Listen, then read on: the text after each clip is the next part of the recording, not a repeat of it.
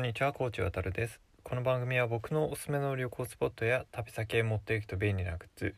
僕は旅先で経験した出来事などについて紹介する番組です。今回は東京お台場大江戸温泉物語について話したいと思います。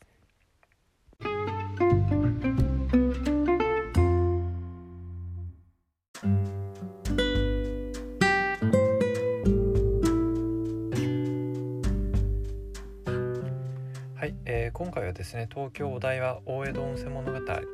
について、えー、と紹介をしようと思うんですけどももともとですねこの大江戸温泉物語はいつかは取り上げようとあの思ってました。あの昨年初めて実はあの僕は行った場所になるんですけどもそれですごくあの良かったのでいつか紹介しようというふうには思っていたんですけども、まあ、ところが、あのちょっとこれはもう早めに紹介しなければいけないなというふうなことになったので今回取り上げようと思います。まあ、というのもですね、えっと、6月の、えー23日に、えっと、ニュースの方としてはリリースされているんですけどもこの東京お台場の大江戸温泉物語が、まあ、9月に閉館をしてしまうというニュースが出ていました。あのまあ元々のその背景としてはこの大江戸温泉物語があの営業している場所がですね東京都の、まあ、事業用定期借地権設定契約がされた場所っていうことでもともとその期限付きで借りてる土地なのでいつかは返さなければいけないというふうにことになってました。ですこのその期限というのが今年の12月に、まあ、来てしまうので、えー9月にあの閉館をして建物を取り壊すっていうようなことになっているみたいですであのもともとはその契約当時のあの借地借家法という法律があるんですけども、まあ、それではあの契約の最長期間は、まあ、20年までが最長というふうにことにされていたのでもうこれ以上のその契約の延長というのはできないみたいなんですね。で、まあ、一方でそのプレスリリースを見ると、まあ、再契約も認められなかったということなので、まあ、これはどういう理由で東京都が認めなかったかっていうのは分かんないんですけどもその新たに別の契約を結んで営業を続けるっていうこともあの大江戸温泉物語としては、まあ、模索をしたみたいなんだけどもそれもダメだったというようなプレスリリースになってるみたいです。であのこれもともとはその2003年にあの開業をして最初の契約ではどうも10年間のあの契約をしていたみたいです。なのでなんかそのもともとはですね10年間で、まあ、閉館をする予定だったのが、まあ、それを伸ばしてあの延長してきて今20年に至ってるということみたいです。なのでまああの、まあ、やるだけのことはやったけどもう20年経ってしまったのでこれじゃ無理なんですというところが、まあ、どうもあの真相のようで、まあ、非常に、まあ、残念ではあるんですけども、まあ、契約もともとのそのあの定めとしてあの20年を超えられる可能性っていうのは、まあ、基本的には低かったのかなと思うのでもうあのやむを得ないことなのかなというふうには個人的には思ったりはしています。ただ本当にまあ残念ではあるんですがあの仕方ないなと思っててただいずれにしてもですねもうちょっと9月にですねここ閉館をしてしまうので、まあ、その後であの紹介をしてもですねあまり意味がないので、まあ、今回あのこの大江戸温泉物語をあの急いで取り上げようというふうに思ってます。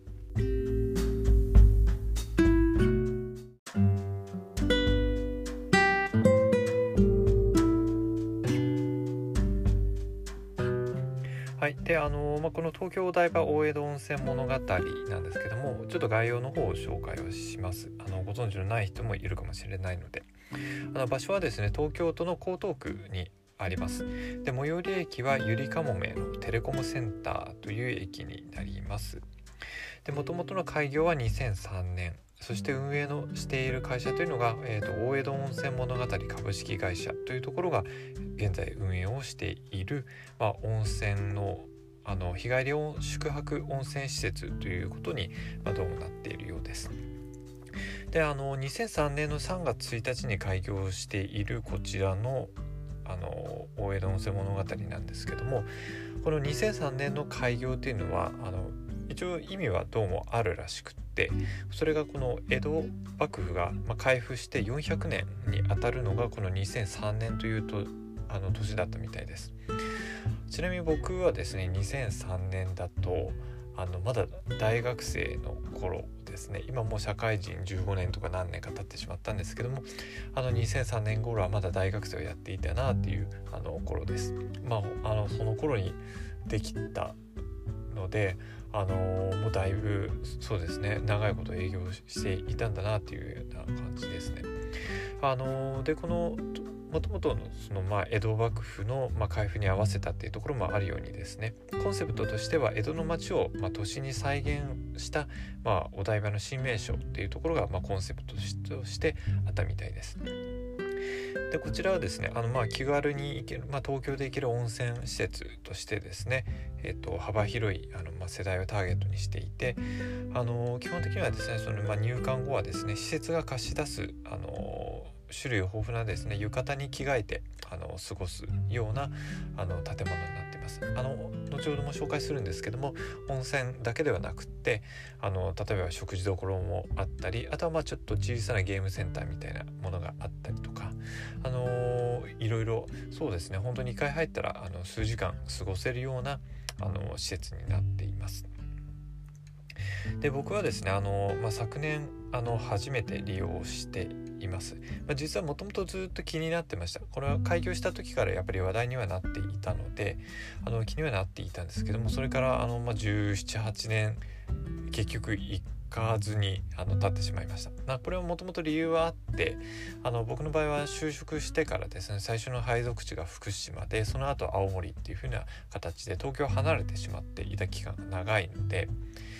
でやっぱりあとまあ大学の時はあんまりそうですね。ちょっとこの温泉施設に行こうっていうような、あの話が周りでではなかったので行く機会がなくてですね。でその後東京離れてしまって、あの行く機会が失われてしまったっていうような形になってました。であのまあ閉館することは全然知らなかったんですけど去年初めて行った時は。あのまあ後で紹介するんですけども一応その理由があってですねあの大江戸温泉を去年初めて訪れましたで実はまだなので1回しか行けてないんですけども1回しか行けてないのにもう閉館してしまうっていうところが非常に残念というかあのもったいないなというふうに思っています。であのこの施設はですねあの当然温泉があのメインのアクティビティになります。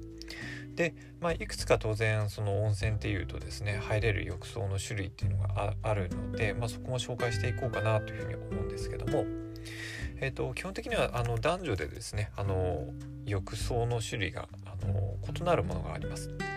あのまず共通するものを先に紹介すると男女ともにですね共通してあるのは、えっと、4つだけになります。1つ目が大江戸温泉という名前がついている内湯2つ目が百人風呂というふうに名前がついているですねあの微細な泡があの出るタイプのもの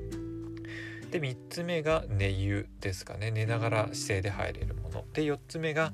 えーと、露天風呂江戸の湯庭。江戸の庭ですね。という名前がついているものになります。あの改めて順番にちょっと紹介をしていくと一番のその大江戸温泉という宇宙が、まあ、一番メインのその浴槽になります。あのー、まあ、ここの土地ではですね一応地下の 1400m から、あのー、湧いている天然温泉というものを引いているということになってるんですけどもこの大江戸温泉っていう名前がついている一番のメインの内湯はあのー、色が褐色の色をしています。なので一応まあその黄金の湯とも風にあの名前を付けたりをしているみたいなんですけども確か当時あの、まあ、写真で見たあの情報とあと当時入った記憶を思い返してみると確かそのヒノキ風呂のような形結構すごく多いんです。大きいんです。多分1回にあの一度にあのどうですかね。頑張れば20人ぐらい入れるんじゃないかなと思うんですけどもそのくらいの大きさででヘリとかがですねあの木の枠でできているあの内湯になりますで一応まあ遠くにはですね赤富士の書かれたそのパネルというか壁が見えるようになっていてまああのこれが一番長くあのすごくすお湯になるんじゃないかなというふうに思います。で2つ目がですね100人風呂っていうふうに名前がついてて、まあ、なぜ100人っていう名前がついてるのかわからないですけども実際はそんなに大きいわけではないのでただあのこちらの方はあの超微細なですね泡があの出ているあの温泉になって、まあ、ここはですねその泡がですね大体やっぱりその毛穴とかそういうところに入って汚れを落としたりとかあとはまあ血行促進を高めるような効果があるというようなふうに一応説明としてはされています。で3つ目は寝湯っていうところはこれはもう寝ながらの姿勢で入れるお風呂なんですけども、まあ、泡のジェットが出ているのであの体をほぐしながらあのゆっくり入ることができたりします。で僕の場合は結構、まあ、ここもそうだったんですけども赤すりとか結構好きなんで赤すりあの結構ですねそのスーパー銭湯とか行った時には入ったりするんですが意外と時間の調節ってすごく難しくって赤すりはもう予約の時間が決まってるのでその時間より早く行っても入れないしっていうところがあるのでどっかで時間を調節しなければいけません。であまり早めにその温泉に入ってしまってもですねあの長い間使っててもあののぼせてしまうので困ったなって思うことが多いんですけど僕の場合はあの結構この寝湯がですね温度があの控えめだったりすることもあるのとあとはまあ寝て過ごせるのでここで結構あの赤すりをする前の時間調整をしたりしています。であと4つ目がですね江戸の庭という名前が付いて露天風呂になります。でこちらの方は、えっと、ランドスケープアーティストの石原和幸氏という読むんですかね、まあ、この人が手がけた露天風呂になっていて結構その庭の中にあの露天風呂があるような感じですかね庭といっても結構その草木が生い茂るような、あの、見た目の中に露天風呂があるような感じな。で、えーと、ここまではですね男女ともにあるお湯になるんですけども実はですね、まあ、そうは言ってもですねえっ、ー、とむしろですね逆に言えば男性が入れるお湯浴槽はこの4つしかないっていうことになります。これから紹介するのは実はもう全部女性の女湯にしかないあの浴槽になります。でそれがですね、えっと、ぬる湯っていう、まあ、体温と同じ温度で入れるお湯。それから桶風呂ですね、まあ、桶の中にお湯が張ってあって、あのー、個室ではないんですけども、まあ、その1人ずつ入るタイプのあのお風呂ですね。それから、えーと、ミストサウナ。それから、えー、ロウリュサウナですかね。この辺りは実は女性に女湯にしかないってことになるのであの男性から見るとですね結構ちょっとレパートリー乏しいなって思うことがあります。だから意外と男性の場合は意外とすぐに入り終わるような気はします。まああのあの大江戸温泉物語に限った話ではないんですけども結構温泉のその充実度っていうところでは女性の方が充実してることが多くて温泉好きな男性も自分も含めていると思うんですけどもなんか結構そういうところ恵まれないなと思ってすごくあの不満に思うことがあります。はい、でちなみにこの温泉はですね、えーと、泉質お湯の性質は、えーと、ナトリウム、塩化物強塩泉というふうに一応なっています。で設定されている温度が、42度。で、えー、効能は、まあ、一般的によくあるようなですね。神経痛とか筋肉痛関節痛とかあのあと慢性消化器病とか冷え性とかあの虚弱体質にも効きますよみたいなことが書いてあるので、まあ、この辺りが、えーと、効能効果になるようです。でそれからですねあともう一つちょっと一個例外というかですね別のところにある温泉があって、まあ、これが、えー、足湯になります。でこちら足湯の方は、えー、浴衣のまま入れるあのお湯になっていて、まあ、こちらもランドスケープアーティストの石原和幸氏があの作ったあのデザインをした、えー、7700坪の日本庭園の中にある足湯ということになっています。でこちらはあの当然男女一緒に入ることができるので、まあ、例えばあのカップルで来た場合とか親子で来た場合とか、まあ、あの一緒にですね、えーと、楽しむことができるあの唯一のあの温泉になってますこの中では。でえっ、ー、とですね結構その特徴的なあの作り方をしていて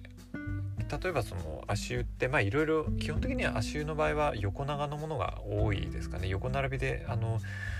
入るあパターンが多いかなというふうに思うんですけどまあここもご多分に漏れずそういう形にはなってるんですけどもちょっと見た目が例えば庭の中をその流れる川のような形で結構蛇行した形であの作られていてあのしかも結構長さが長いんですよ。だからあのいろんなところをその人と被らないところをあの入ることもできるし、まあ、見た目があの周りの景色がまた違ってくるのであの入る場所を変えて楽しむっていうこともできるかなというふうに思います。であと夜はライトアップされるのであのそのライトアップを楽しむっていうこともできますしあとはこのまあ庭のそのいろんな場所にですねたまに僕が入った時はなかったんですけどもその火災足湯って読むんですかね花びらをですねその敷き詰めたようなお湯に浮かべたような、まあ、足湯になるっていうこともあのイベントとしてどうもあるみたいですしあとはですね庭にですね番傘みたいなものが置いてあって、まあ、その番傘を使ってあの写真を撮ってあの特に、まあ、この施設の場合は浴衣でみんな行動しているので、まあ、浴衣姿を写真に撮るっていうのだけでもすごくフォトジェニックではあると思うんですけども、まあ、それに加えて、ま庭の風景とかその番傘みたいなアイテムを使ってですね写真を撮るっていうこともあの楽しめるようになっています。でこの足湯の部分はあのどうもちょっとおそらく屋根があるバブって非常に限定的だったのでちょっと雨が降ると大変かなというふうに思うんですけどもまああの是非ですね一緒に入いあの行った訪れた人と、まあ、入れるところでもあるのでこの足湯っていうところもできれば欠かさずにあの行ってもらえるといいかなというふうに思います。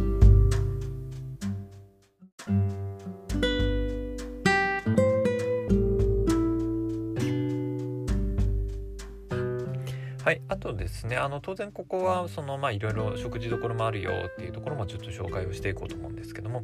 本当にまあ和食のレストランだったりとか居酒屋ラーメンたこ焼き鉄板焼き甘いものみたいなものまあいろいろな食事が楽しめます。あの僕の認識ではですね基本的にここは2つの、まあ、フードコートと,、えーと、あとはそのお店に入って食べるタイプのあの、まあ、2タイプあります。えーと、フードコートの方はですね、えーと、基本的にはその、まあ、江戸の街を再現するそのタイムスリップをするということをコンセプトにしている施設ということもあって、えーと、そのフードコートのあのエリアはですね中央にですね大きなその縁日の櫓のようなあの縁日で盆踊りをする時に、まあ、お手本をする人がとかあと太鼓を叩く人が、まあ、乗っているような櫓ってみたいみたいなものが組んであって、まあ、その周りにあのフードコートのお店とかあとその食事をするような席があの配置されてるような形になります。まあ、非常にあの雰囲気的にあの楽しめるようなあのまあその街並みを一応部分的にではあるんですけど、ま、再現してるような形になるのでフードコートの部分でですねあの時間を過ごす時間っていうのも結構楽しかったです個人的には。であのそうですね先ほど言ったように、まあ、たこ焼きとかあとラーメンとかもあったとですけどもそういうような食べ物もあったりとかあとはですね、えっとまあ、ちょっと変わったところでは、えっと、駄菓子屋みたいなものもあったりするので意外と食事が終わってからもまだだらだら過ごしてしまうので、えー、結構あの時間を使ってしまうかなというところです。であの、まあ、ここの施設は閉館時間はあるんですけども中で滞在する時間のその時間制限例えば2時間とか3時間とかそういうものは特に決まってるわけではないので本当に好きなだけあの過ごせるあの施設になってます温泉はおそらくその長く入ってられないと思うんですけどもこの食事をするようなところで結構時間を使うような気が個人的にはしています。で僕があの行った時はですね、まあ、コロナの時期というところもあって、まあ、今も継続はしてるんですけどもその館内の人数を制限しているような時期だったんですね。なのであのそこで問題になってくるのが結構この施設1回入ると時間な過ごす時間が長いのであの第1陣ですね開業時間開店時間が僕が入った時は11時だったと思うんですけどもこの時間に入れないと結構あの待つことが想像されます。まあ、おそらくあのその時の並んでる時の説明でも23時間の待ちはあり得るみたいな話があったような気がするので結構あの本当にあの狙っていきたいところですね時間的なものはあのというふうに個人的には思っています。本当にあの待つのが嫌だったら本当に開店時間に合わせて開館時間に合わせていくべきです。でおそらくま開館時間ちょうどに行ってももう列になってると思うのでどうなんですかね。30分とか、まあ、45分とかそれぐらいを、ま見込めば少なくとも確実に第一陣では入れるんじゃないかなというふうに個人的に思っています。であのこの施設はですねあと泊まる部屋っていうのもあったりをします。部屋数はすごく限られているんですけども何部屋かあってですね例えばその一番広い部屋というか、まあ、一番高い部屋でもあるんですけども特別室というところがあってここはあの部屋に露天風呂がついている部屋になります。定員が4名で広さは65平米だそうです。でまあその、まあ、和室とかですね壺庭みたいなものもあの設けられていて結構その本当に和の旅館に泊まりに来たようなあの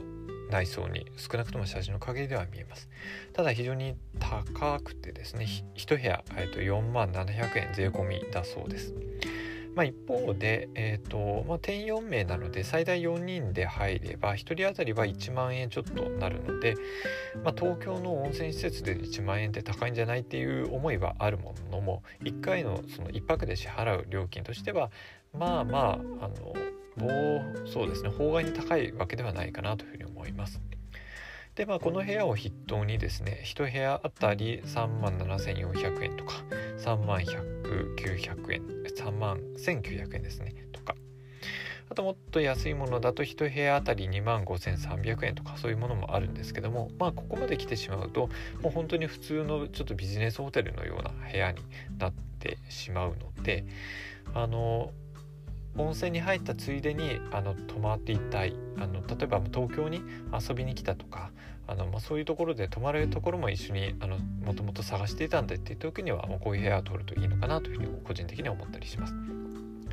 であと男性限定ではあるんですけども黒船キャビンという名前のついた、えーと、カプセルホテルタイプの部屋が70部屋ありますでこちらの方は1部屋あたりが4620円なのであのまあ普通のカプセルホテルとしての値段になるのかなと思います。まあ男性だけというところはあるんですけどもなるべく安く泊まりたいというのであれば、まあ、こういうところあの黒船キャビンという個室もあの利用してもいいんじゃないかなというふうに思います。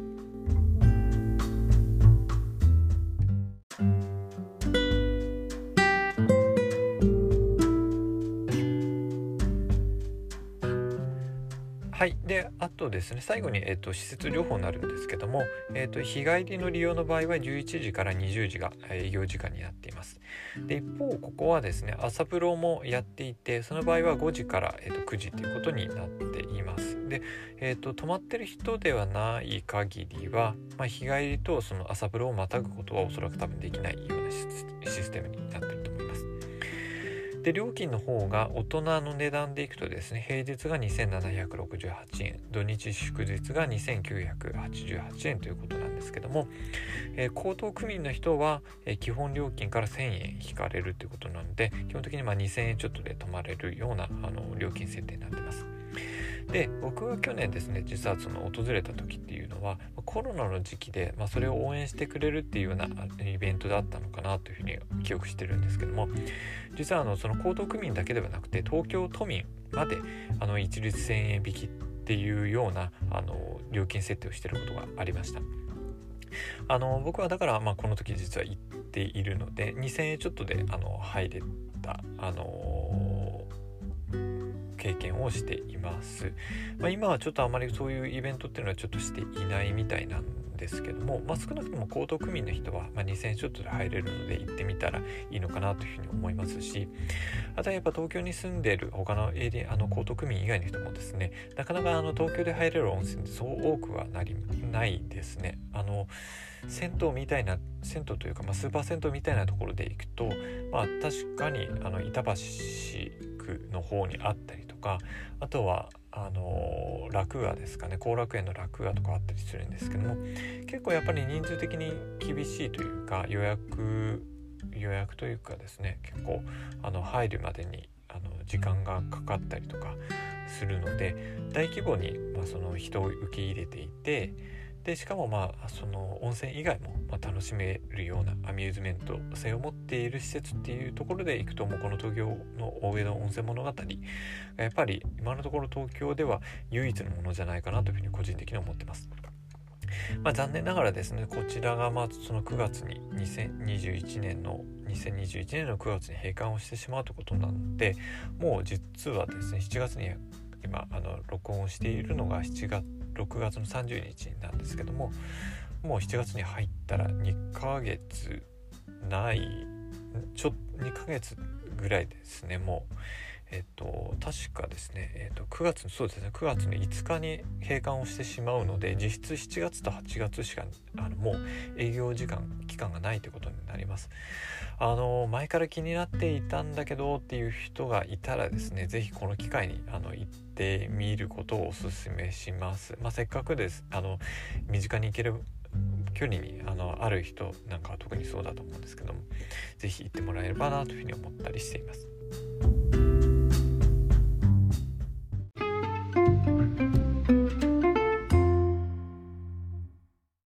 はい。というわけで今回はですね、東京大台場の大江戸温泉物語について紹介をしてきました。あの何度も触れてるようにですね2021年の、え、9月5日に閉館を残念ながらしてしまうということですそれ以降はもう入れなくいけなくなってしまうので是非あの気になっていたとか興味を持ったっていう人はあのこの2ヶ月の間になると思うんですけども行ってもらいたいなというふうに思っています